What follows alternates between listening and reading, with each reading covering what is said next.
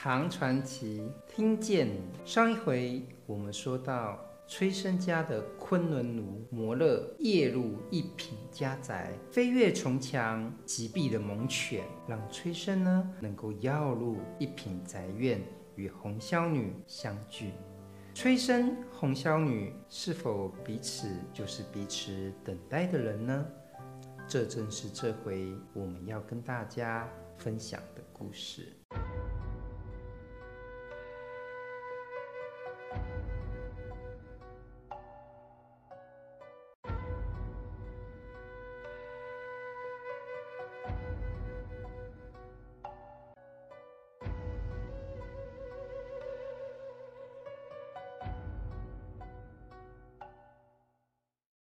坐在一品府阁深宫宅院的红霄女定神看了看卷帘而入之人，那不是别人，正是她心事中的崔生。高兴地跳下榻来，握住他的手说：“我就知道郎君聪明而有悟性，一定能够暗中明白妾身的意思，所以我才和你打了手势。”却不知道郎君，你是有什么神奇的本领，居然能够进来这所宅院当中呢？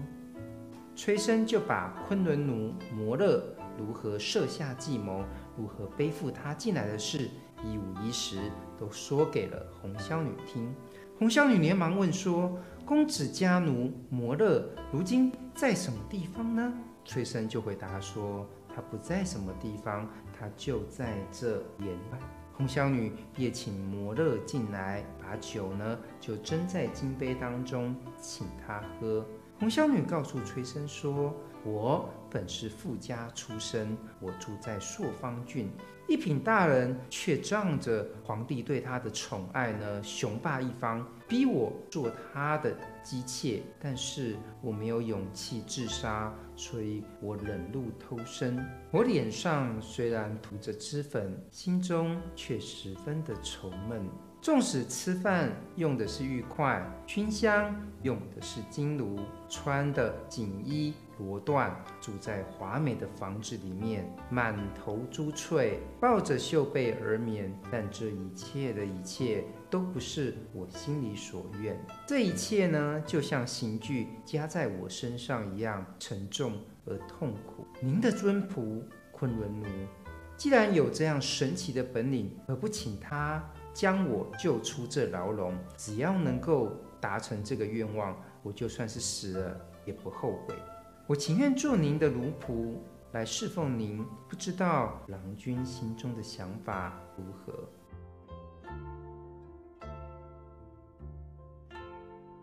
崔生听了红霄女的话，沉吟不决，面露忧愁。他没有回答她，倒是一旁的摩勒却说：“娘子既然……”如此坚定而无疑，要离开这儿，其实说真的，也只是小事一桩罢了。红霄女听了十分的高兴，摩勒呢就先将红霄女的衣物、细软还有妆帘，通通都背了出去，一共呢出去回来，出去回来，往返三趟，然后对着红霄女说：“这样看起来天色恐怕要亮了，时候也不早了。”就背负着崔生跟红霄女，又飞越了好几十重的高墙。一品家的卫士们居然没有一个人发觉。三个人回去之后，崔生就把红霄女安置在他自己的书房当中。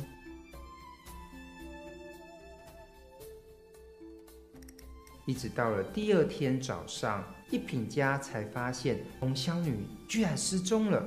又见到家中的猛犬已被击毙，一品大人看到之后大为恐慌。他说道：“我家的门墙层层叠叠，守卫的十分的紧密，门户呢也都有重重把关，看样子一定是有人飞进来的，所以没有留下任何一点痕迹。这一定是某个功夫高强的侠客把红霄女带走了。”这样看来，大家千万不要把这件事情声张出去，免得无望的又招来祸殃。毕竟那夹克能够偷偷的来，也可以偷偷的去，难不成他再来摸去我的头，恐怕你们也救不了我。